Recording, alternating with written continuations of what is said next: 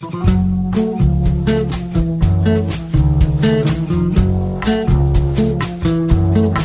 comienza Nuevos Vientos en el Campo. Hola, hola, hola, ¿cómo les va mis amigos? Buenos días, buenas tardes, buenas noches. Aquí estamos en una edición más de Nuevos Vientos en el Campo por la radio del campo. ¿Cómo están? Aquí estamos este sábado 19, 19 de noviembre, ya se nos va noviembre, Dios mío, ya se nos pasó el año, qué bárbaro.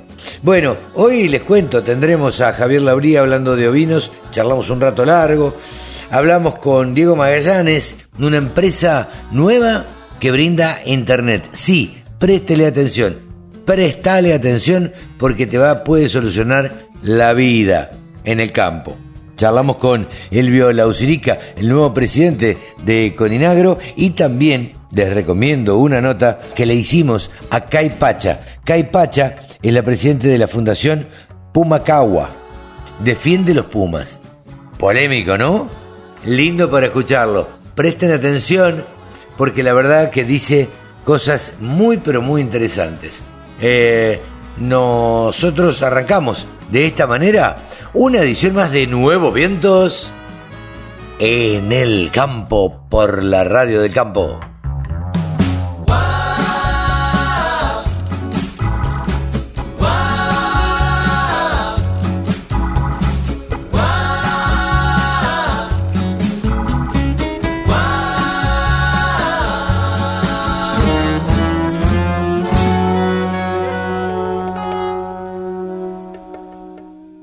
La Radio del Campo www.laradiodelcampo.com Nosotros tenemos este, para esta nueva gestión, que en realidad es la continuación, eh, ya llevamos este, un año y pico en conjunto con Carlos Yenisoto, este, compartiendo este, la presidencia y yo la vicepresidencia, y la idea es trabajar este, en base a dos lineamientos estratégicos uno de ellos es, este, creo que es sumamente importante, como es el trabajo interinstitucional. Nosotros necesitamos, necesitamos este, para abordar nuestros, nuestros problemas, necesitamos este abordaje a través de una interinstitucional, eh, junto con Mesa de Enlace, junto con el Consejo Agroindustrial, junto con la Fundación Barbechando, con las demás entidades, junto con nuestras cooperativas y federaciones, de manera tal de que podamos buscar los consensos y los acuerdos que necesitamos. En los temas prioritarios del campo que se han hablado en la mesa de enlace y que usted ha estado presente, ¿cuál es el primero que debería resolverse? Bueno, son varios, pero creo que en orden de prioridades nosotros estamos insistiendo básicamente en tres. Uno es este, la inflación, el otro es la inseguridad y el finalmente es este la este, alta carga fiscal que tenemos, para lo cual proponemos una reforma tributaria integral y poder entonces de esta manera poder abordar estos tres temas que son este, claves. Dentro de la parte fiscal, dentro de lo que es inflación, podríamos hablar de brecha cambiaria, podemos hablar de atraso este, de la moneda, pero creo que este, todo esto está englobado con eh, el problema de la inflación. Elvio, usted viene de, un trabajo de hace mucho tiempo en el, en el INTA y además obviamente un trabajo que lo ha llevado a ser presidente hoy después de un camino recorrido. ¿Hay algo en eso que se puede eh, implementar hoy en su presidencia? Eh, mira, he recibido muchos saludos justamente del presidente del INTA y de muchos amigos que están, este, que han quedado después de 10 años este, representando a Coninagro en el Consejo Directivo del INTA.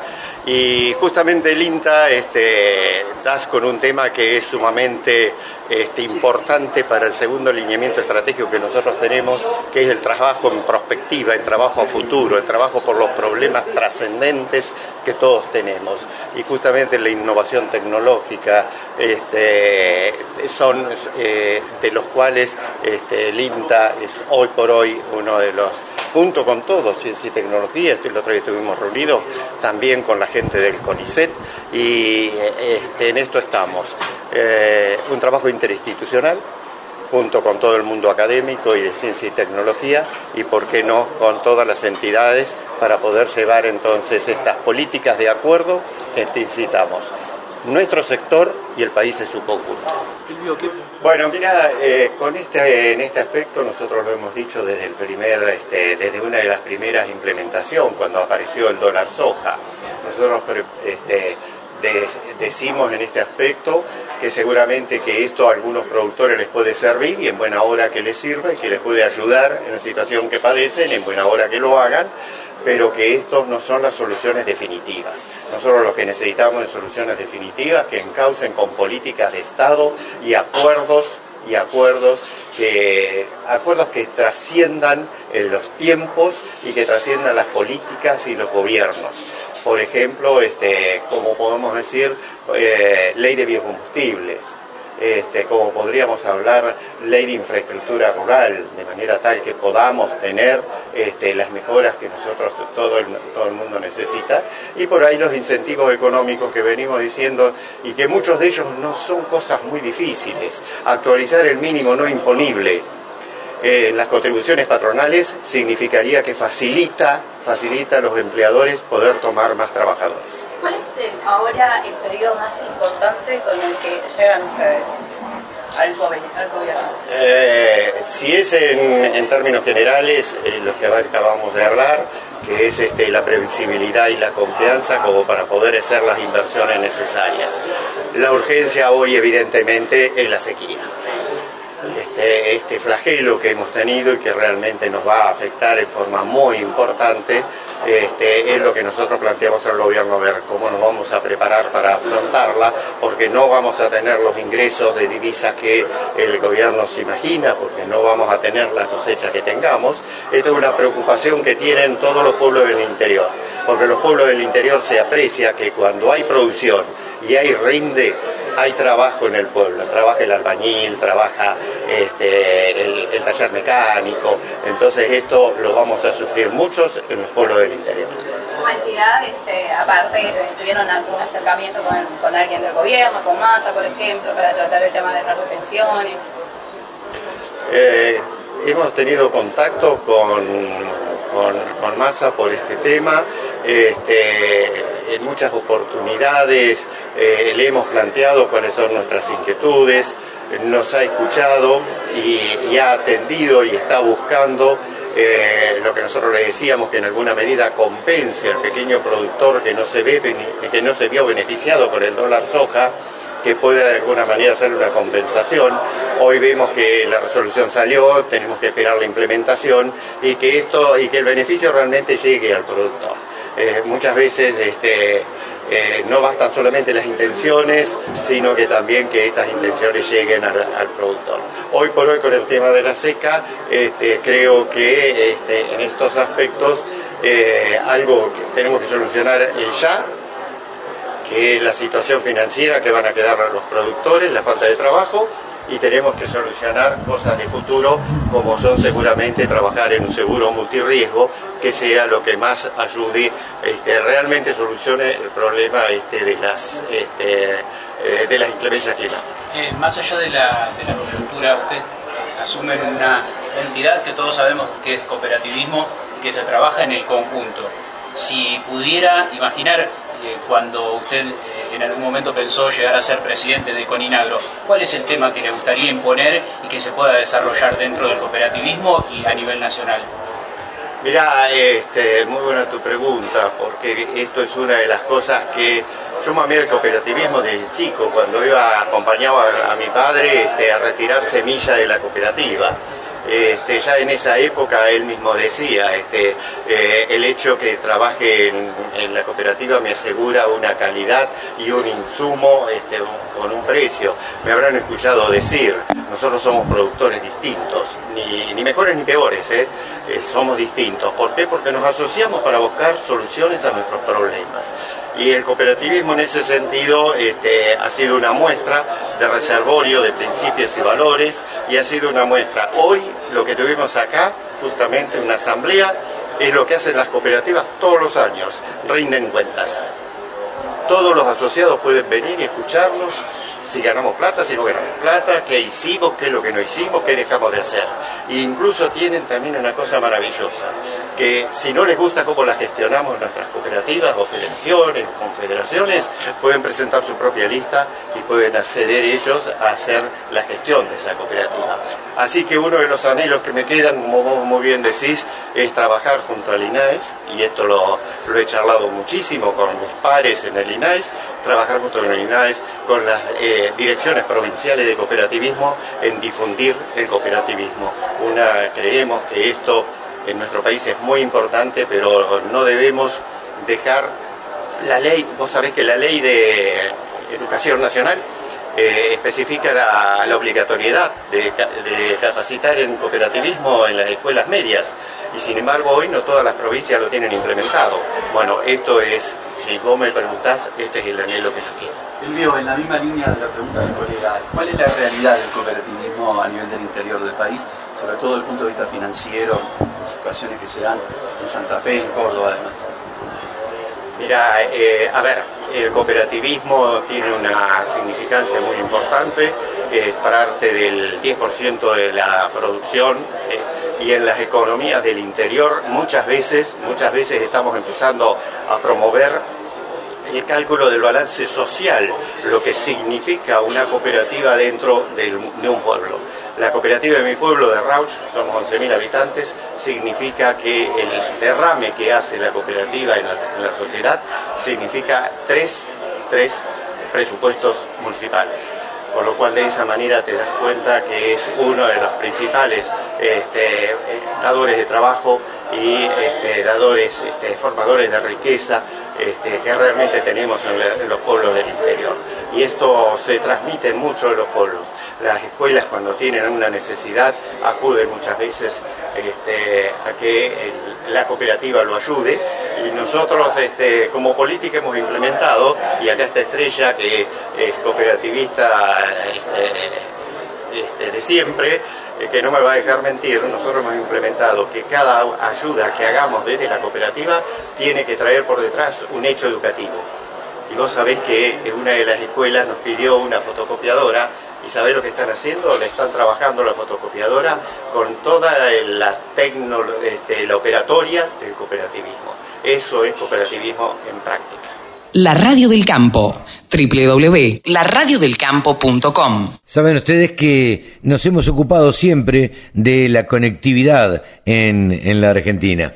Saben ustedes que es un gran problema la conectividad a Internet eh, de los productores agropecuarios del interior de, de nuestro país y nos quejamos siempre los que andamos viajando y demás.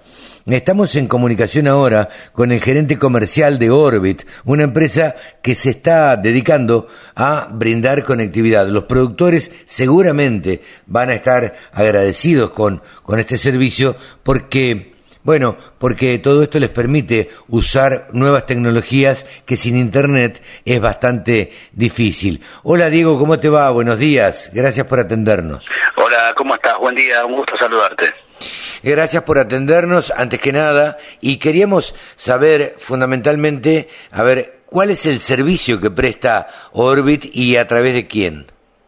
Bueno, te cuento, te resumo un poquito la empresa, cuál es la misión de la empresa o, en qué estamos, ¿no? Perfecto. Orbit nace eh, hace cinco años pensando en lo que vos mencionabas antes, ¿no?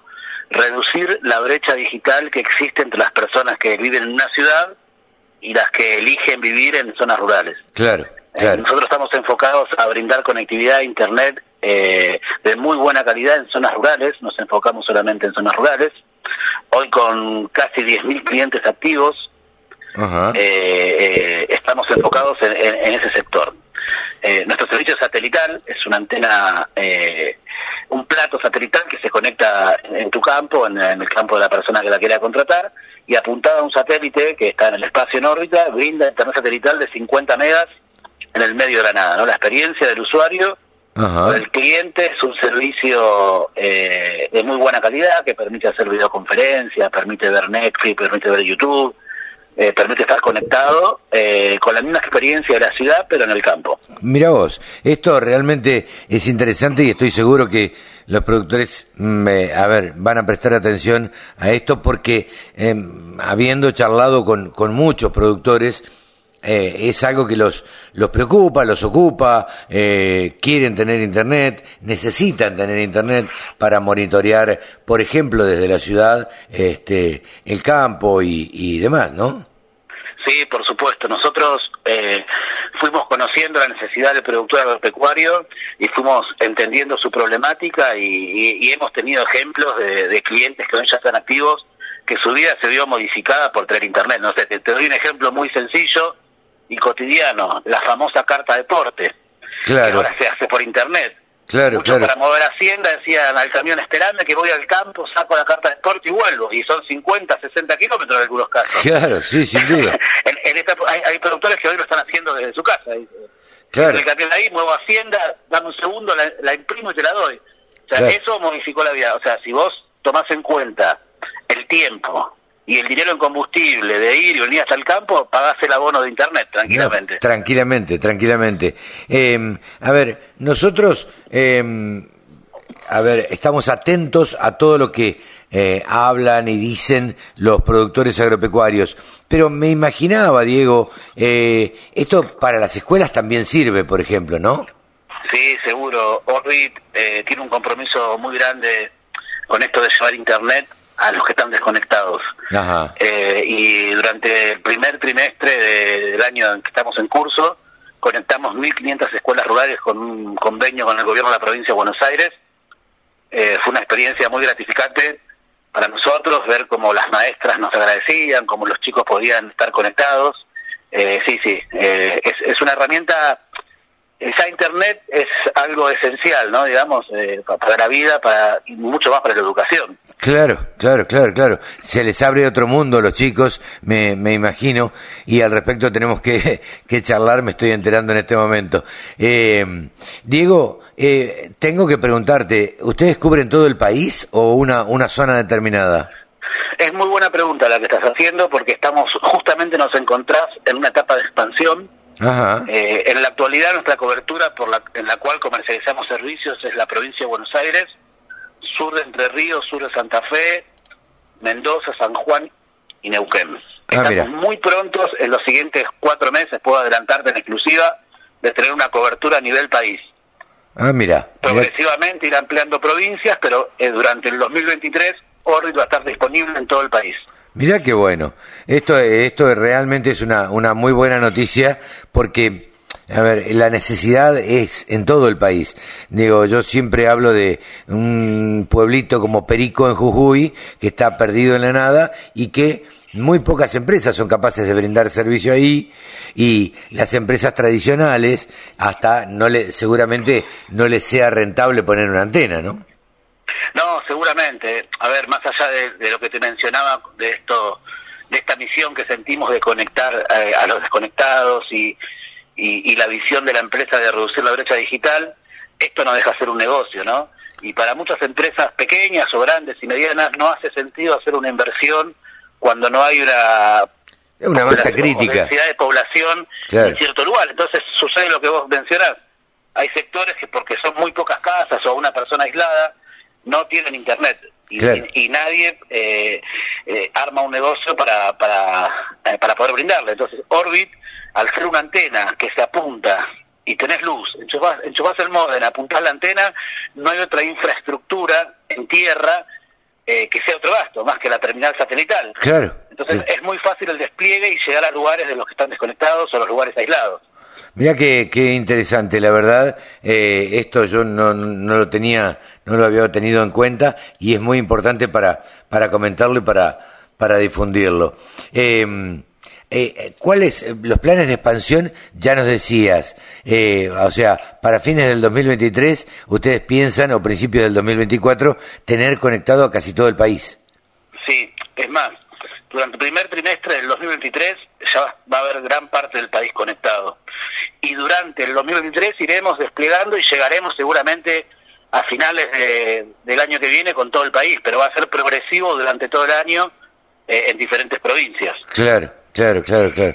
Eh, ¿Es un servicio caro para comentarle a los oyentes?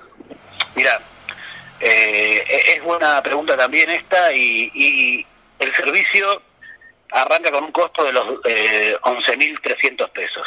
Ajá. Parecería caro con respecto a otros servicios, ¿no? Pero para el que está desconectado, No, es más claro. caro no tener internet. Claro, es mucho más caro no lo que te tener. mencioné antes, ¿no? Tener que ir al pueblo a hacer una carta de deporte, eh, tener que ir al pueblo a avisar que llegaste bien o, preguntar cómo está la familia. Eh, entonces, cuando vos haces la cuenta, eh, no es un servicio caro. eh, por lo que brinda y por la posibilidad que te da de estar conectado, de poder hacer cosas que antes no podías hacer. Claro. Eh, sí, la verdad que uno si lo analiza desde ese punto de vista, digo, eh, de lo que gana, este, no de lo que no de lo que gasta o no de lo que invierte, sino de lo que lo que deja de ganar no teniendo, eh, es Tal un cual. servicio es un servicio claro. ¿Cómo hago para contratar Orbit? Mira, eh, tenemos una línea directa que si nos llaman, ahí con gusto un- una persona del área comercial lo va, a- lo va a asesorar. Nosotros eh, entendemos la complejidad y que mucha gente eh, quiere entender cómo es el servicio, así que los vendedores se toman su tiempo, explican el servicio, le, van a consultar cuál es el uso para recomendar el plan justo, llamando hoy al 0800 22 00 142, te lo repito, 0800 22 00 142, un asesor eh, va a estar ahí esperando para, eh, para dar información y para dar de alta el servicio si así lo quisiesen. Perfecto. Esto ustedes eh, trabajan con representantes en el interior, ¿no? Sí, tal cual. Nosotros, eh, eh, a ver, en algunos lugares de la provincia podemos tener algún representante y en algunos vamos de forma directa. Bien. Para todos los casos la tecnología es siempre la misma y la calidad del servicio no varía. Diego, muchísimas gracias por este contacto con la Radio del Campo y este y seguiremos hablando, ¿sí? Bueno, te agradezco mucho el contacto a vos y que estén bien. Eh, gracias por el llamado. 24 horas con contenidos del agro. Llegó la radio del campo. Ahora estamos en comunicación con Pablo Adriani. Saben ustedes que es el gurú de los periodistas, analistas de mercado y que sabe un montonazo, un montonazo de lo que es el trading. Hola Pablo, ¿cómo te va? Buen día. Buen día, Carlos, ¿cómo te va? Muy bien, Saludo a toda la audiencia de la radio del campo. muy bien, por suerte, trabajando, que no es poco, y bueno, en esta, en esta época, ya este final de año que se viene, se viene, se viene, yo tengo la sensación de que noviembre pasó más rápido que nunca. Totalmente de acuerdo. Fíjate que ya estamos eh, ya eh, eh, recorriendo los los, los, los shoppings y los, los todos los, los lugares de de, de, de, de- compra de artículos navideños, ya está todo vestido de Navidad. Absolutamente, Se nos vino absolutamente. encima.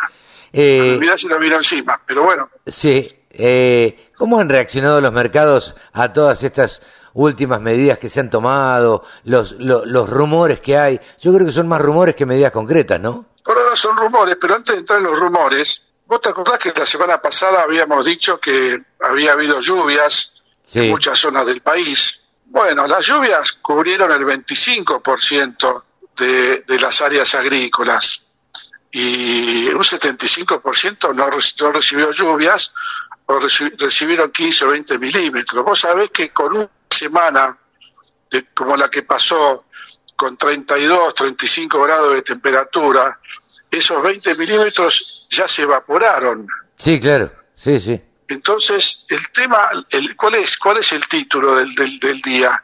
La sequía no terminó todavía.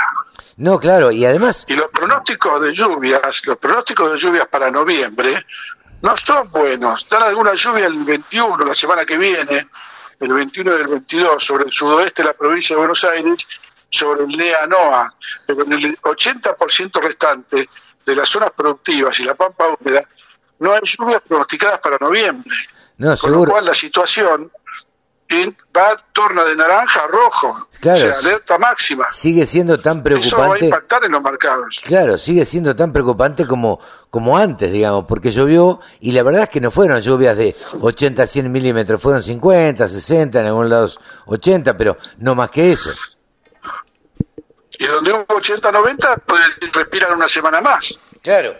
Pero, pero los pronósticos para la semana que viene no indican lluvias, con lo cual los de 80 milímetros, en una semana 10 días, sin lluvias, con 30 y pico de grados de temperatura, eh, se consume todo. Sí, claro. eh, ojo que es muy riesgoso, porque muchos productores se largaron a sembrar después de la lluvia. Bueno, eso, y, eso te ahora, iba a y decir. ahora las semillas Eso hay te iba a decir. alimentarla con agua. Eh, esos 50 milímetros incitaron a los productores a sembrar y dijeron, bueno, sembremos porque ahora este, hay humedad en el piso. Pero si, si, no, si no llueve, y la verdad es que va a ser lo mismo que nada.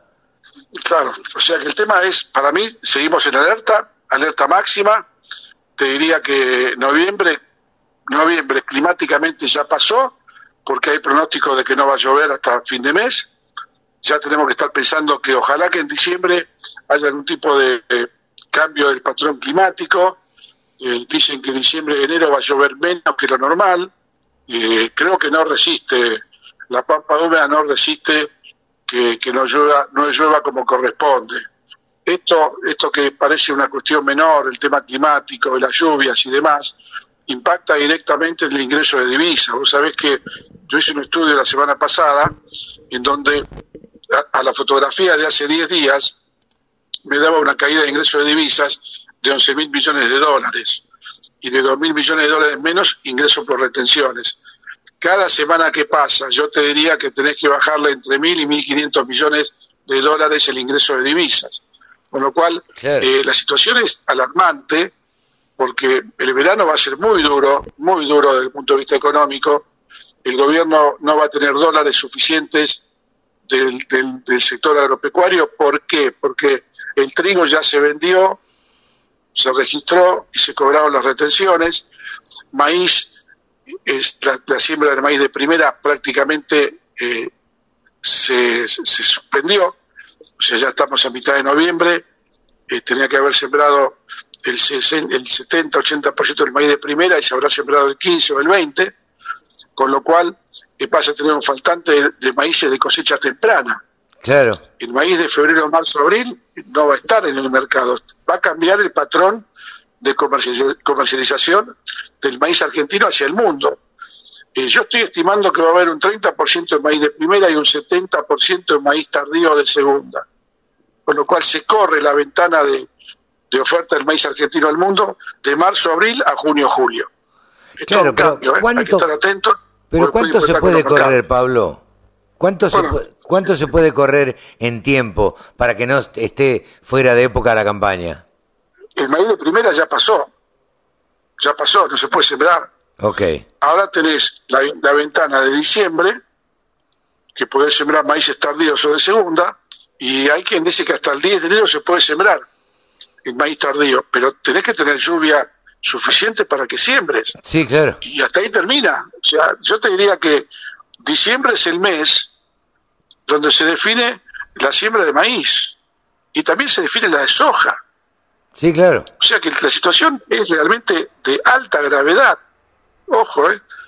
Porque acá estamos arriba de- del Titanic y, y no habiendo proyección de lluvia para noviembre, te queda la bala de plata que es diciembre. Si en diciembre no llueve, ahí estás en un problema pero gravísimo.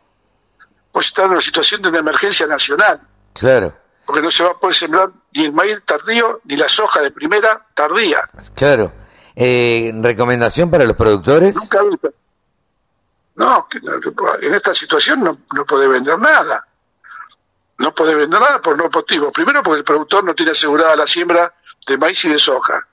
Sino que se fije lo que pasó con el trigo, que vendió forward casi 6 millones de toneladas y ahora no tiene, no tiene cosecha para cumplir con los forward. Y segundo, que en un escenario como el actual, los mercados tienen un solo rumbo, que es la suba. sí, sí, sí. Entonces, eh, yo te diría que hay que ser muy conservador y solo un productor que haya podido sembrar el maíz, que lo haya que lo esté viendo que está bien, zona Río Cuartos, zona centro-sur de Córdoba, y lo tiene medio asegurado, eh, podríamos decir que puede vender algo, pero también, por otro lado, le digo que la misma situación genera un mercado firme, con lo cual le digo, así como le digo que puede vender algo, le digo no venda nada porque usted se va para arriba. Sí, claro, claro. Así Entonces, que bueno, en esa situación estamos. Estamos, estamos en el medio del río, pero eh, más cerca de un diciembre complicado que de un diciembre eh, benévolo, ¿no? Lamentablemente, como sucede en estos casos, Pablo, eh, no queda otra que esperar. Esperar a que, a que, a que haya un poco más de humedad en el suelo, que se produzcan lluvias y bueno, y nada más que eso. Esperar y rezar para que llueve. Sí, claro. Pablo, muchísimas gracias y buen fin de semana. Gracias a vos, Carlos. Un fuerte abrazo para todos. Pablo Adriani, el columnista de mercados que más sabe de granos en la Argentina, el gurú de los periodistas agropecuarios. Remates, buenas prácticas, siembra directa, pulverización. Toda la información en la radio del campo. Ahora estamos en comunicación con Kai Pacha. Eh, es la presidente de una fundación, de la Fundación Pumacagua, eh, que, bueno, nos llegó una información, dice, avance humano sobre territorios de fauna autóctona. Proponen herramientas para mitigar el daño. Hola Kai, gracias por atendernos. ¿Cómo, cómo estás? ¿Qué tal, Carlos? Bien, muy bien. Eh, nos gusta mucho que nos abran las puertas para hablar de estos temas. Flor de flor de titular mandaste ahí. Sí, el avance. Ahora, yo te pregunto, antes, antes que nada, porque no nos conocemos, eh, ¿de dónde sos, oriunda? Yo soy de Río Tercero, que es una ciudad al sur de Córdoba. Sí, sí. Y bueno, ahí hice la secundaria, está mi familia ahí. Después yo este, hice varios, varios viajes, estuve en la universidad en Córdoba y a los 27 años me vine a vivir a la reserva natural que creó mi papá unos cuatro años antes de que yo viniera. Y bueno, ahora me hice cargo de esta reserva que es Pumacagua, que está en Villa Rumipal. Eh, para quienes conocen la parte turística de la zona del Valle de Calamuchita, en Córdoba, está sí. Villa General Belgrano, Embalse, bueno. Eh, la ruta 5 y la ruta... Ubicanos bien para, para, para saber dónde está. ¿Sobre qué ruta? La ruta 5, que es la que atraviesa el Valle de Calamuchita, kilómetro 103. El pueblito es Villa Rumipal. Nosotros estamos sobre la ruta, en un predio donde tenemos un grupo de animales rescatados, animales silvestres, y eh, recibimos el turismo, que eh, nos interesa mucho la educación, así que cuando vienen siempre es con, con una visita guiada para que entiendan bien nuestro mensaje y bueno, trabajamos trabajamos así este, en el predio rescatando los animales, pero también haciendo trabajos hacia afuera para hay mucho por hacer, ¿no? Con con la qué sé yo, el comportamiento de la sociedad con el ambiente. Nos, nos, interesamos sobre algunos temas y bueno, tratamos de hacer logros sobre esos temas. Eh, hoy está muy de moda, eh, viste, Kai, eh, el tema de el ambientalismo, eh, em, pareciera ser que se ha tomado un poco de, de conciencia eh, del daño que le hemos producido eh, al medio ambiente y, y bueno, de alguna manera necesitamos repararnos porque no tenemos otro, digamos, que lo reemplace. Sí, es como que, por ejemplo, en Córdoba eh, hemos dejado menos del 3% del ambiente, así que es como una hora de es hora de reaccionar, de hacer cosas eh, que eviten que nos quedemos sin nada, porque se quedan sin nada los bichos, nos quedamos sin nada nosotros. Entonces, como es, sí, es una, es como como todo, ¿viste? Cuando uno actúa en emergencia, eh, bueno, creo en cuanto al ambiente estamos como así, como en una emergencia, como que actuamos, actuamos o actuamos, si no nos quedamos sin. Claro, sí, sí, sí, sin duda. Ahora, eh, yo te cuento, la radio del campo es una radio que eh, transmite 24 horas eh, por internet una programación íntegramente dedicada al agro, ¿sí? Eh, contando con programas de todo el país, de todas las cuencas productivas eh, y contando las realidades, ¿sí? Eh, y contada por las protagonistas también. O sea, tenemos programas de, de todo, todo el país. Em, y siempre nos gusta escuchar todas las voces y, la problemática, las distintas problemáticas que existen a lo largo de este bendito país que tenemos con tanta variedad eh, en todo sentido, de climas, de animales, de todo. Eh, ¿Vos considerás que la agricultura está siendo daño a, la fauna, eh, a, la vida silvestre? Y es una pregunta muy muy muy este, directa y me encanta que sea así. Yo te puedo responder directamente, digamos, es difícil decir un sí o un no. Okay. Porque no es que estamos en contra de la de la producción no, no, como un país agropecuario, pero sí hay prácticas que dañan a la vida silvestre. Primero pensando en que la vida silvestre ocupaba los lugares donde nosotros fuimos a ocuparlos para producir sin tener en cuenta que existía esa fauna silvestre y no tuvimos desde un principio el concepto de convivencia con la fauna silvestre, sino más bien de combatirla. Eso un poquito se está revirtiendo, pero todavía a lo largo de toda Argentina las prácticas de manejo de la producción no tiene en cuenta eh, la vida, eh, de defender la vida silvestre a la vez. No tenemos todavía un concepto de prácticas que sean beneficiosas para la producción sin que dañe el ambiente. Todavía no las tenemos que ir generando y las tenemos que ir aplicando. Hasta ahora es eh, yo, yo produzco algo, aplico tal agroquímico y bueno, no, no se mide la, el impacto en la vida silvestre, por ejemplo, por decirte, o eh, se tala una zona de monte para una producción y no se ve que, o sea, no se presupuesta qué es lo que pasa con los ejemplares de vida, de, fauna que vivían ahí. Sí, claro. Pero bueno, son parte de la cultura, son parte de como edades donde uno vive como si la sociedad fuera una persona y va creciendo, ¿no? eh, ahora llega un momento donde de replanteo y hay nuevas opciones. Nosotros tenemos nuevas propuestas para el productor proteja la producción, pero también se proteja la vida silvestre. y esto no va a llevar mucho tiempo para, para, para que se implemente, pero bueno, es un comienzo y, entonces, bueno, vos cuando me preguntes de acá unos años, la agricultura o el agro daña la vida silvestre, yo voy a poder decirte no, porque hay nuevas prácticas que, que, contemplan la convivencia. Hoy por hoy estamos ahí un poco flojos. No, no, está claro. Eh, digo, pero sin duda eh, es que todos estamos tendiendo, los que estamos cerca del campo. De hecho, por ejemplo, hasta hace unos años no se hablaba de eh, la carne criada a pasto, la carne de pastizal. Y sin embargo, hoy se habla de pastizales naturales donde se deja crecer el pasto, se rota, no se eh, no se le ponen agroquímicos, no se le ponen este, fertilizantes a los campos y, esa carne eh, eh, pareciera tener mayor inserción en el mundo incluso. Este, y se paga más y, y, bueno, y, es un ganar-ganar porque, viste, gana el medio ambiente porque no se lo, no se lo contamina con nada y, y bueno, y esa carne tiene más valor también.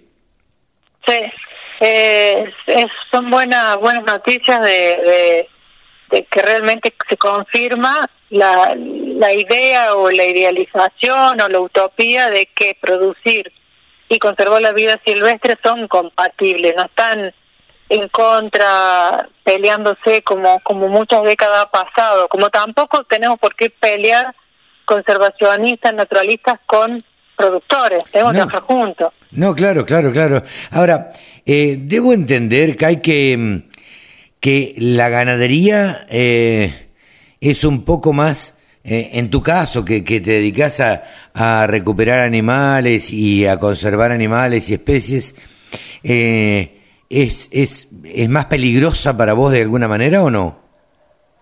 Las dos tienen, la agricultura y la ganadería tienen su, su digamos, sus características, pero nosotros, como nuestro emblema es el puma, y esto lo digo, en una, en una radio de agro van a salir todos los oyentes, van a pagar la radio. Yo te, iba a decir lo mismo, mira, ahora vamos a charlar del tema porque yo también tengo mi postura, este, y porque los periodistas también, viste, opinamos y tenemos una postura y escuchamos a los productores agropecuarios y vos ya más o menos te imaginas eh, qué es lo que opinan los productores agropecuarios cuando yo hablo con ellos, ¿no?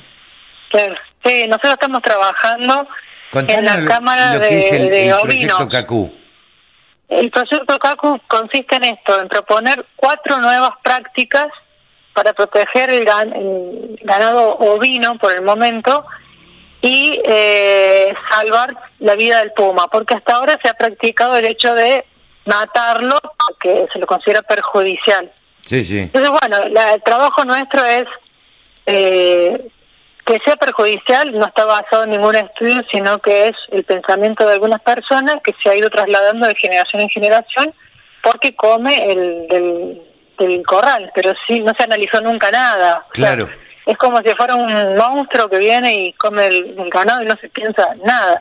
Pero detrás de eso hay toda una explicación, porque él ahí vivía, era su territorio, y al, a nosotros al ocupar y al producir y al usar esos esos territorios y esos recursos, lo, lo dejamos al animal sin presa silvestre, que es lo que científicamente está eh, estudiado, que es lo que es la dieta que prefiere. O sea, el puma prefiere juices, por ejemplo, y no terneros.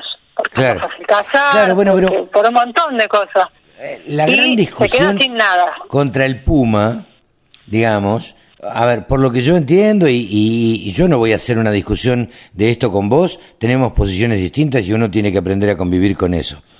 Eh, el puma muchas veces se le critica con el ganado vino, que te agarra los corderos, te los agarra encerrados, porque por ahí los encerrás para protegerlos precisamente del puma, y te mata 100 y no se come ninguno. Sí, es cuando está practicando, sí, cuando practica la hembra. Pero vos sabés que hicimos en Córdoba, por lo menos una, una encuesta y tenemos la estadística. El depredador número uno son los perros cimarrones. Ah, el número dos, el puma. Claro. Y el perro cimarrón es un grave problema porque generalmente son perros de algunos vecinos que se hacen jaurías y se los matan los perros sin que decir nada porque si no hay pelea con el vecino mm. o no se sabe cómo es un, problema bastante grave que no se lo pone tanto sobre la mesa como si se pone lo, lo del puma. No estoy justificando la situación de daño por puma, pero estoy diciendo, bueno, a ver, en primer lugar, hay otro problema, que es el de perros y marrón. Mira, el eh, problema del pum... yo nací en el campo también y, a ver, y me acuerdo patente, siendo chico yo, que por ahí le preguntaba al viejo, ¿por qué lloran los perros? Los perros de la casa, ¿no? Porque iba pasando una jauría de perros y marrones. Eh, no, no, no, es así como también el jabalí u otras cosas que, que dañan y, y vos decís, bueno, pero siempre el puma, siempre el puma. Yo hice una, una encuesta hace unos años en la zona donde está la reserva, a los alrededores, y el, a mí la estadística me salió que morían más por falta de manejo y falta de pastura que por daño por depredador, por ejemplo. De todas formas, bueno, apuntando el daño por el puma, que es lo que nosotros nos queremos como hacer responsable, entre comillas, por eso nos asociamos a una cámara de productores ovinos de Córdoba, ellos tienen ovejas, nosotros tenemos pumas. Entonces, bueno, somos también socios de la cámara como para hablar juntos y tenemos muy buena onda, muy buena recepción con los productores, hablamos así del, del tema y le buscamos solución y eso está hermoso. Porque bueno, está comprobado científicamente que el puma Sí tiene presa silvestre, como que le gusta, como si fuera en Córdoba la vizcacha, por ejemplo. No ataca, no ataca sobre las ovejas. Y eso a lo mejor no se sabe por qué, porque tampoco se quiere a, la vizcacha, también se la considera perjudicial. Entonces, como muy difícil de instaurar esta nueva práctica. Nosotros hemos traslocado grupos de vizcacha a campos donde no había, no, no había más, porque en el principio del 1900 se la declaró por judicial y se la exterminó. Bueno, poner nueva familia, nuevo grupo y que el puma se coma, digamos, de, de esa comida y no de la otra. Después hay otra práctica que es muy eficiente, que es la aplicación del perro protector, que no es el pastor. El protector es una raza turca, hay unos seis criaderos en Argentina, nosotros estamos iniciando un criadero también acá, y eh, es una raza grandota, son unos perros hermosos, pero muy irascibles de carácter, que se implantan con las ovejas, no hacen las funciones de, de manejo de, pastoreo, sino que están con las ovejas y defienden así corporalmente eh, contra los pumas, los perros, los ladrones, Sí, sí. No están, esos perros no están con el dueño. Tengo entendido que esos perros no interactúan con el dueño casi, que están siempre con las ovejas eh, como que se, se sintieran parte y las protegen eh, de cualquier depredador que pueda, que pueda atacarlos. Hay cinco productores en Córdoba que estamos eh, siguiendo, digamos, la, la, evolución de cómo va con el perro y no tienen ni una ataque de puma en el rebaño, están enamorados de estos perros. Sí, sí, sí, y después el aplicar mulas o burros en los rebaños también es muy eficiente porque el burro, la, la mula es mejor todavía, empieza a ser un lío eh, cuando hay un puma que, que cualquiera se entera de que hay un puma y después con patadas lo, lo, le hace frente y el puma se va, digamos. Entonces, como son formas nuevas de decir, bueno, no lo mato, pero el puma tampoco me come Sí, sí, que no me coma, que no me coma 10 o no me mate 10 corderos, digo, ¿no? Y después tenemos en el encierre nocturno, que vos nombrabas recién, la propuesta de poner unas luces intermitentes de muy bajo consumo, que pueden ser con luz solar o con 220, que tiene un detector de movimiento y temperatura y se detonan la cantidad de luces con mucha intermitencia, muchos colores, a partir de que ve el paso de un, de un cuerpo caliente, digamos, no de una rama que se cruza, sino de un puma, por ejemplo. Entonces, también porque los campos se van vaciando de seres de la presencia humana y ahí también el puma encuentra más confianza porque el puma no quiere encontrarse con ser humano. Si el campo está vacío, el puma se acerca mucho más al corral. Entonces, con estas luces, medio que, que se... Que los imita la... Claro, claro, como que parece presencia humana, digamos. Claro, Y también nosotros vamos, hemos generado este kit eh, de cuatro a ocho luces, son por corral, que alumbran hacia afuera, o sea, no estresan a las ovejas. Claro. Y Eh, hacen esta intermitencia que, que, que, los espanta. Entonces son cuatro técnicas que no son ni muy caras ni muy difíciles y que son están siendo exitosas. sí, sí, sí. Y bueno, ¿por qué no podemos de a poquito ir trabajando estos temas, ir probando que son eficientes? y a poco y también ir charlando de que el Puma tiene funciones en el ambiente importante, que no solamente, o sea, que es medio corto decir es perjudicial y, punto. Por algo es parte de la naturaleza y la naturaleza es súper sabia, o sea, no le puede ganar a la naturaleza y decirle esto no sirve. No, no, no, no, sin duda, si están es por algo. Entonces, bueno, sí, bueno, eh, lo lindo es poder charlar con los productores y poder así entendernos y decir, bueno, la postura nuestra es que es beneficioso, sí sabemos que provoca daño porque venimos desprevenidos desde hace muchas décadas y ahora hay que como empezar de cero con nuevas prácticas que protejan las dos cosas, los dos intereses, digamos, el del productor y el de la vida silvestre. Sí, sí, sí. Pero que si se puede, sí. ¿Hay algún otro animal así que ustedes, digo, porque, a ver, los que conocemos un poco el campo y, el país, digo, los guanacos en el sur eh, también son una plaga, te lo dicen todos los productores agropecuarios. Claro, sí, el, ahí está el tema del concepto de plaga, porque por ejemplo el mismo eh, sur se combate muchísimo el puma. Claro. Y el puma es el depredador del guanaco, entonces como, por ejemplo, qué sé yo, matamos... Eh, los halcones o las comadrejas, por decir así, porque son perjudiciales. Pero después nos queda toda la, plaga de ratones. Sí, claro. Y tenemos que usar veneno para matar el ratón y no dejamos que el sistema mismo se autorregule porque el mismo sistema está perfecto, el mismo sistema ambiental, digo yo. Sí, sí, sí. Está perfecto para regularse. Entonces, si vos decís, el guanaco es plaga, pero si vos le sacaste el depredador, más vale eh, que se te va a desequilibrar. Sí, en, en, el eh, sur se quejan los productores porque básicamente se comen la misma, comen lo mismo que las ovejas y no le dejan campo, este, no le dejan pasto a las ovejas.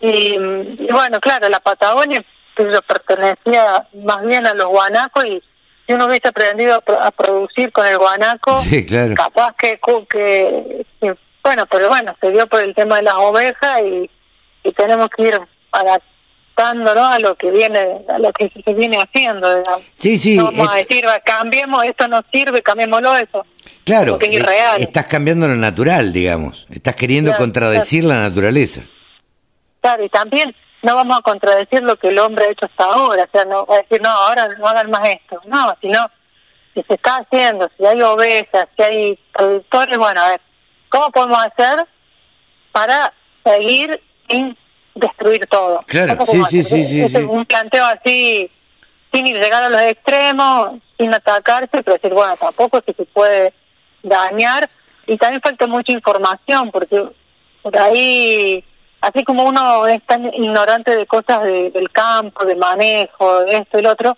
también desde el campo se ignoran cosas de la vida silvestre. Como, sí, claro. Es como un lindo tiempo para, para sentarse con los productores, a tomar un mate y a conversar y, y por ahí que no, no se cierre ni el productor, a aprender cosas nuevas sobre la naturaleza que capaz no la sabe toda y nosotros también a bueno escuchar y decir, bueno, a ver, ¿cómo solucionamos esto? Que se viene practicando de una forma hace tanto tiempo, pero son formas que no son eficientes porque, por ejemplo, el hecho de un puma mata tantas ovejas, entonces se lo mata el puma. Sí. Y esto es lo que se hace hasta ahora, ¿no? Pero el puma sigue atacando a las ovejas, o sea que el problema con ese con esa técnica de matar no se solucionó. No, Hay no, que no, claro. técnica que, que solucione el problema, porque otro puma va y ocupa el territorio y bueno, la cuestión es que, no sé, ahora 50 años se mata Puma, 50 años que el Puma sigue dañando a la oveja. Entonces, por ese mismo hecho, decir, bueno, a ver, aunque sea por economía y no que sea por, por conservación, eh, ¿qué hacemos para solucionar el problema y proteger el ganado? Desde donde lo mire está bueno cambiar las prácticas. Claro, sí, sí, sí, sin duda, sin duda. Esto de utilizar perros protectores, las luces, este, todo ese tipo de cosas me parece que vienen a eh, tratar de paliar eh, un poco este, toda, todo este daño que produce el puma, que por otro lado, vos no me podrás decir otra cosa, es real, ¿no? O sea, el puma mata a los ovejas. Esto es así. Digo, por esto que decías vos, porque no tiene que comer, porque se le han quitado las bizcachas, porque los ratones y demás. Bueno, eh, eh, de alguna manera tiene, tiene que alimentarse.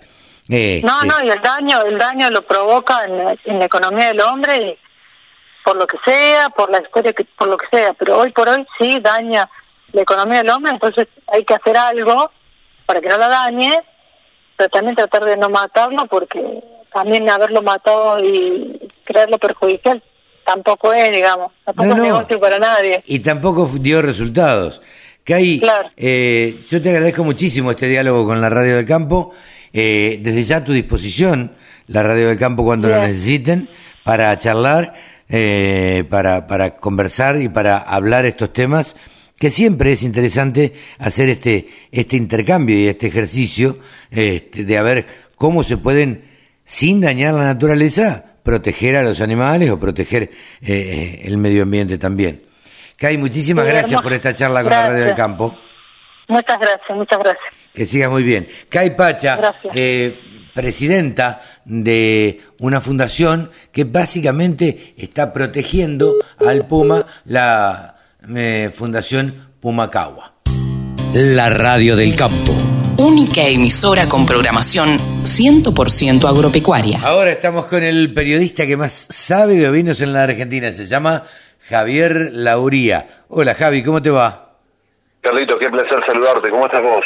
Pero muy bien, muy bien, por suerte. Un gusto escucharte también. Y, a ver, cuando nos propusimos decir, a ver, sobre qué hablábamos, me dijiste formato.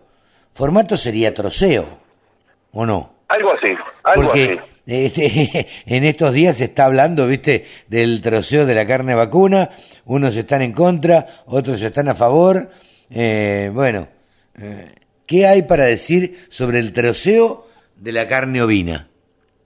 Bien, vamos, vamos a ir a, utilizar primero el concepto del troceo de los vacunos, que tiene que ser reses de menos de 35, 32 kilos, o sea, la pieza.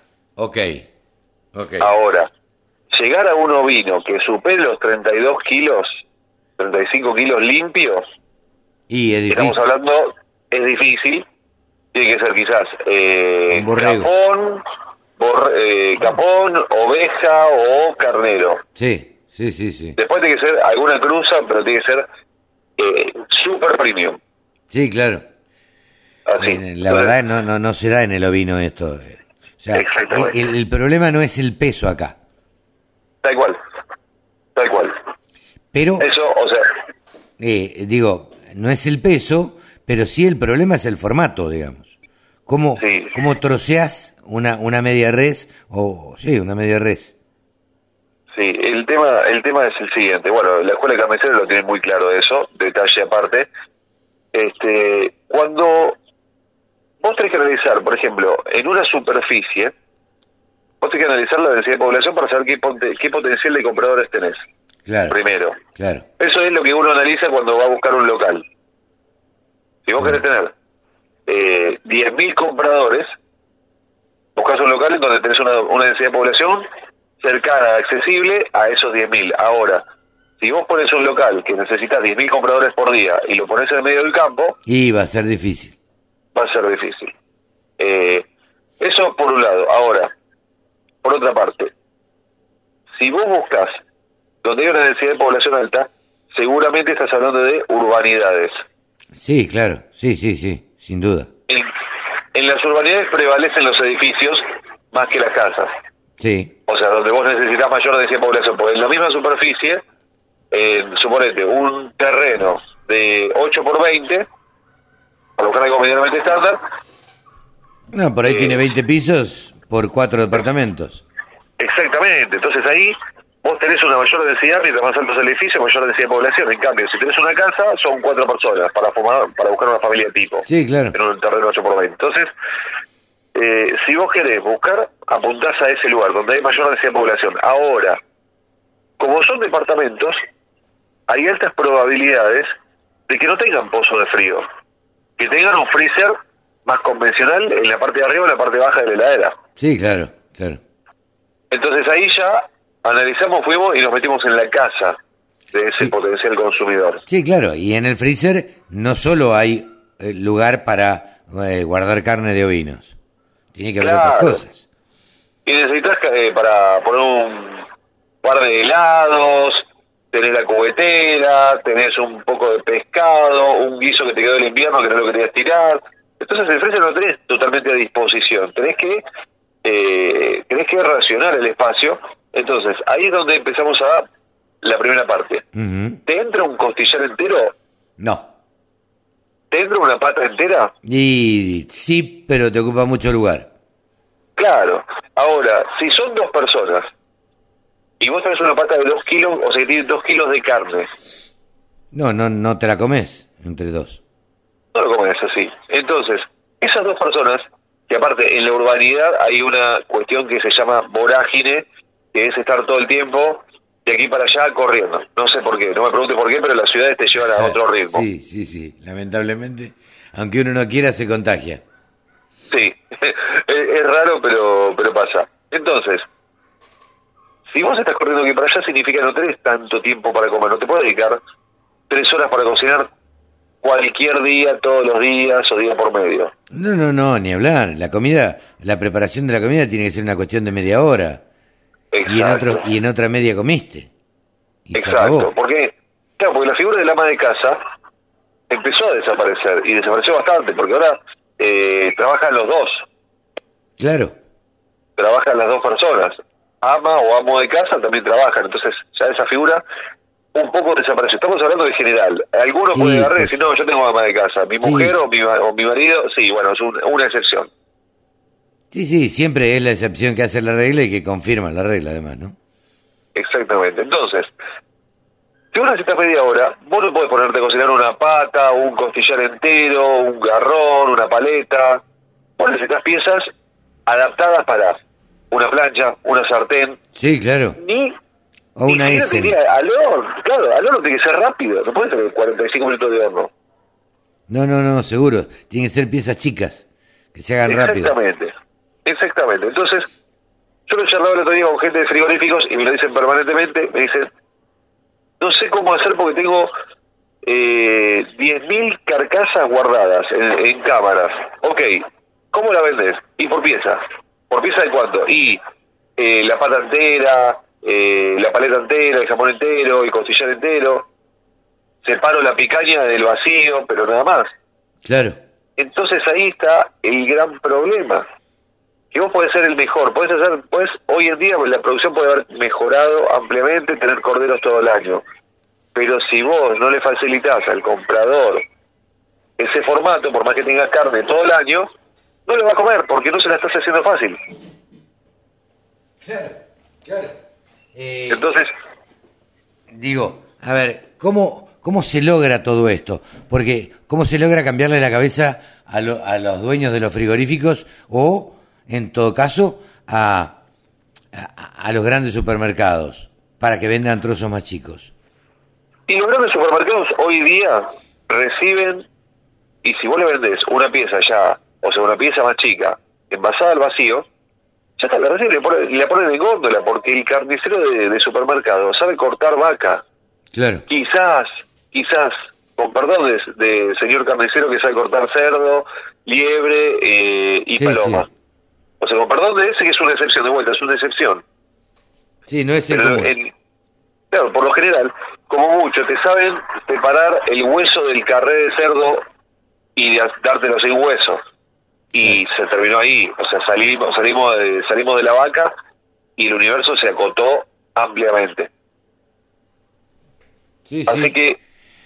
Eh, ¿Para vos, a vos te parece eso un, un obstáculo? Digo, eh, que, que, que no se venda en trozos más chicos para que no, no entre el consumo de carne ovina? Sin duda alguna. Mira vos. Sin duda alguna. Vos le pones, le pones, o sea, churrascos Chuleta de cordero. carnicería. Churrascos, chuletas, tres, cuatro formatos que sean rápidos de sacar eh, y le pones y que figure en la góndola chuleta de cordero, churrasco cordero y milanesa de cordero y te garantizo, hoy te lo firmo como he firmado varias cosas, pero todavía no se cumplieron los plazos, te garantizo que ese consumo, o sea, va a aumentar sin duda alguna, y si lo hacen permanentemente varios, y obviamente lo llevan, lo distribuyen como corresponde, cambia la historia, pero de manera precipitada. ¿Y por qué no se hace? De nuevo, ¿por qué no se hace? ¿Por qué no, no hay frigoríficos que vayan a la carnicería de acá enfrente? Yo desde acá, desde el balcón, veo una carnicería donde yo voy a comprar carne, normalmente. Pero voy y compro carne de vaca. Ni siquiera de cerdo tiene. Ahora, ¿cómo hago para que esa señora carnicera, porque es una señora, me venda oveja? Yo pueda ir y decirle, eh, ¿tenés una chuleta de, este, de cordero? Ah, sí tengo, acá tengo. Y abra la cámara y tenga. ¿Cómo te la, corta? ¿Cómo hago? no, es que no sabe, no saben cómo cortarlo. Hay manuales, hay eh, un, un nomenclador oficial de cortes, hay carniceros que saben y pueden transmitir ese conocimiento, pero por alguna razón, pero aparte hay cosas que son básicas, o sea, la chuleta de la pata con el huesito en el medio, la ves y ya estéticamente es muy lindo. Sí, claro, totalmente. Empezás a sentir como en la boca te empieza... Lo rico, lo rico que debe ser. lo rico que debe ser. Claro, y ¿sabes que lo tenés a la plancha o a la parrilla vuelta y vuelta, 7 y 7, 8 y 8? Y listo. Ni hablar. Y listo. y cambió la eh, historia eh. para vos. Pero no, no, yo no termino de entender por qué no lo hacen porque mi respuesta fue cambiar el formato. Cuando me preguntaron, me dijeron, ¿vos qué sabes? ¿Vos qué conoces? ¿Qué hago? Cambiar el formato. Y me dicen, ¿pero qué hacen en otros países? No importa lo que hagan en otros países, señora, señor. No importa. ¿Por qué? Porque la cultura de consumo de otros países cambia. Claro, eh, a ver, yo, vos sabés que estoy viajando seguido a Colombia. Ellos no tienen, eh, no tienen la cultura, tanta cultura de comer carne como nosotros. Ellos no tienen la cultura de comer asado. Sí, tienen la cultura, conocen el asado, les gusta, pero no son como nosotros que, che, ¿qué hacemos? ¿Hacemos un asadito? Dale, hacemos un asadito. Che, ¿nos juntamos? ¿Hacemos un asadito? Bueno, dale. ¿Hacemos un cordero? Dale. ¿Hacemos un lechón? ¿Hacemos un costillar? No tienen esa costumbre. Y en la mayoría de los países no tienen esa costumbre. Porque en la mayoría de los países, no hablemos de Europa, la carne es cara. Te juro que te iba a incitar a que lo dijéramos casi a coro. Y pero claro, la carne es un, elemento de lujo, eh, ni hablar, no hablemos de un cordón bleu, no hablemos de, de un bife de chorizo este crudo en el medio, que eso es lo que eso es lo que es el cordon bleu. Pero eh, digo, nosotros estamos acostumbrados a comer carne barata, barata.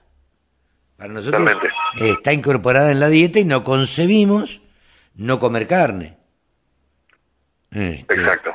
Y, y, además somos exagerados, comemos de más siempre. pero bueno. Eh, hoy el consumo de carne vacuna, hoy, palabra de Miguel Schiaretti de hace tres días que, que salió un informe de CICRA, 47 kilos per cápita anual. 47, no llegamos a 50. Hemos llegado a los... Bajamos a los 50. Claro, pero, pero estamos siempre, el promedio te da 120. Claro. Entre, la suma total. Entre todas las carnes, claro. Entre carne de pollo y carne de cerdo. Porque la oveja ahí, la oveja o, el ovino no no no talla en, en el promedio. 200 gramos. Claro. Entonces, y creo que el pescado le gana, le gana por 20 gramos más o menos. Sí, claro. Y probablemente comamos más pescado que, que oveja. Claro, pero el pescado, a vos, ahora mira, vamos a usar este ejemplo. ¿Vos te encontrás con el pescado o se te dan el pescado entero en la carnicería? No, te dan el filet. No, te dan el te Dan el corte. No, claro. Ni hablar, porque, a ver, si me das un pescado entero no sé cómo cortarlo. Exacto. Y menos sacarle las espinas. No, ni hablar. Porque capaz que lo cortás mal, lo fileteas mal y no le sacás ni una, ni una espina. En cambio, en la, en la pescadería, agarran, hacen el corte preciso y vos ves cómo sacan todo el, todas las espinas, el espinazo completo. El espinazo completo, claro.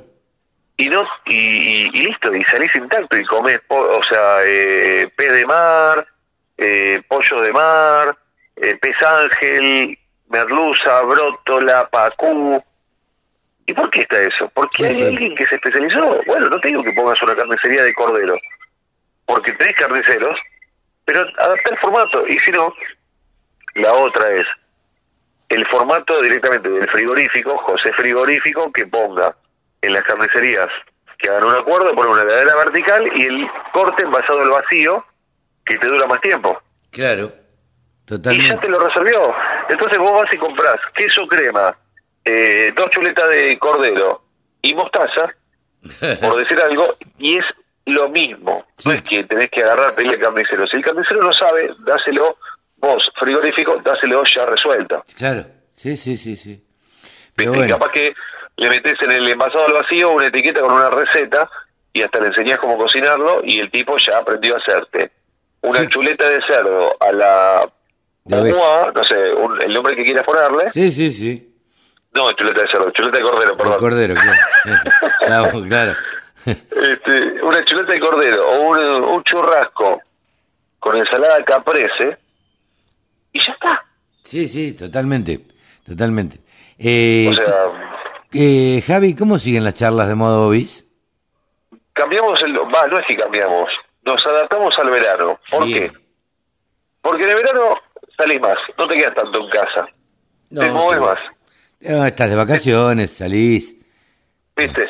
Entonces, capaz que agarrar una charla de dos horas decís, uh, no, qué fiaca, dos horas me da pereza. Pero, pero, una horita la tenés cuando vas a, cuando te sentás el domingo a la mañana a desayunar en San Bernardo o en Vine Clavero. Sí, claro. Está la familia durmiendo, vos estás ahí y mientras desayunás te tomás unos mates tranquilo viendo, viendo el río pasar o viendo el mar ir y venir, te pones y te pones a ver una charla. Porque hoy en día internet tenés en prácticamente todos lados, más en lugares vacacionales. Sí, claro, claro.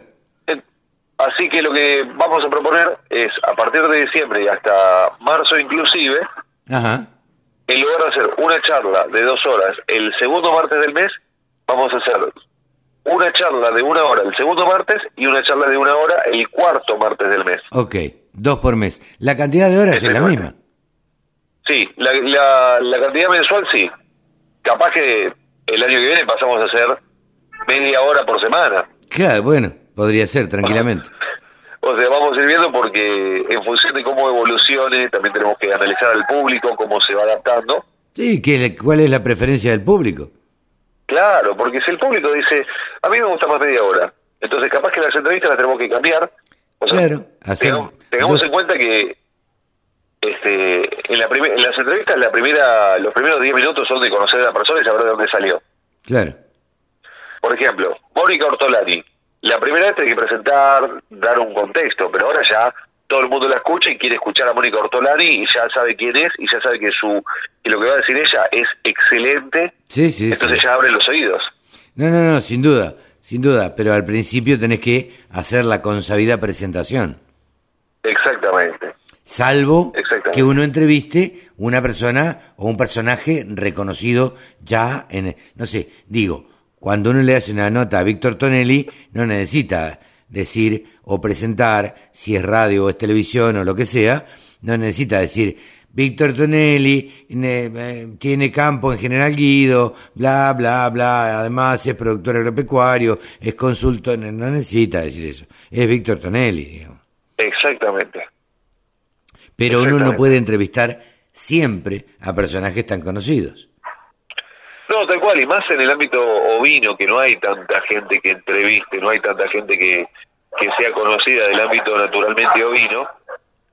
Entonces vos tenés que ir haciendo una intro. Sí, sí, sí. Capaz que después de un tiempo el programa te lo permite, tener un bloque de ocho minutos de alguien y listo. Sí, claro, totalmente. Así que veremos que la receptividad del público. Apostamos a que el público eh, y nos acompañemos mutuamente. El público se renueva y el público acompaña porque los contenidos que vos presentás, Javi, son realmente bien interesantes. Gracias, gracias, valoro mucho eso.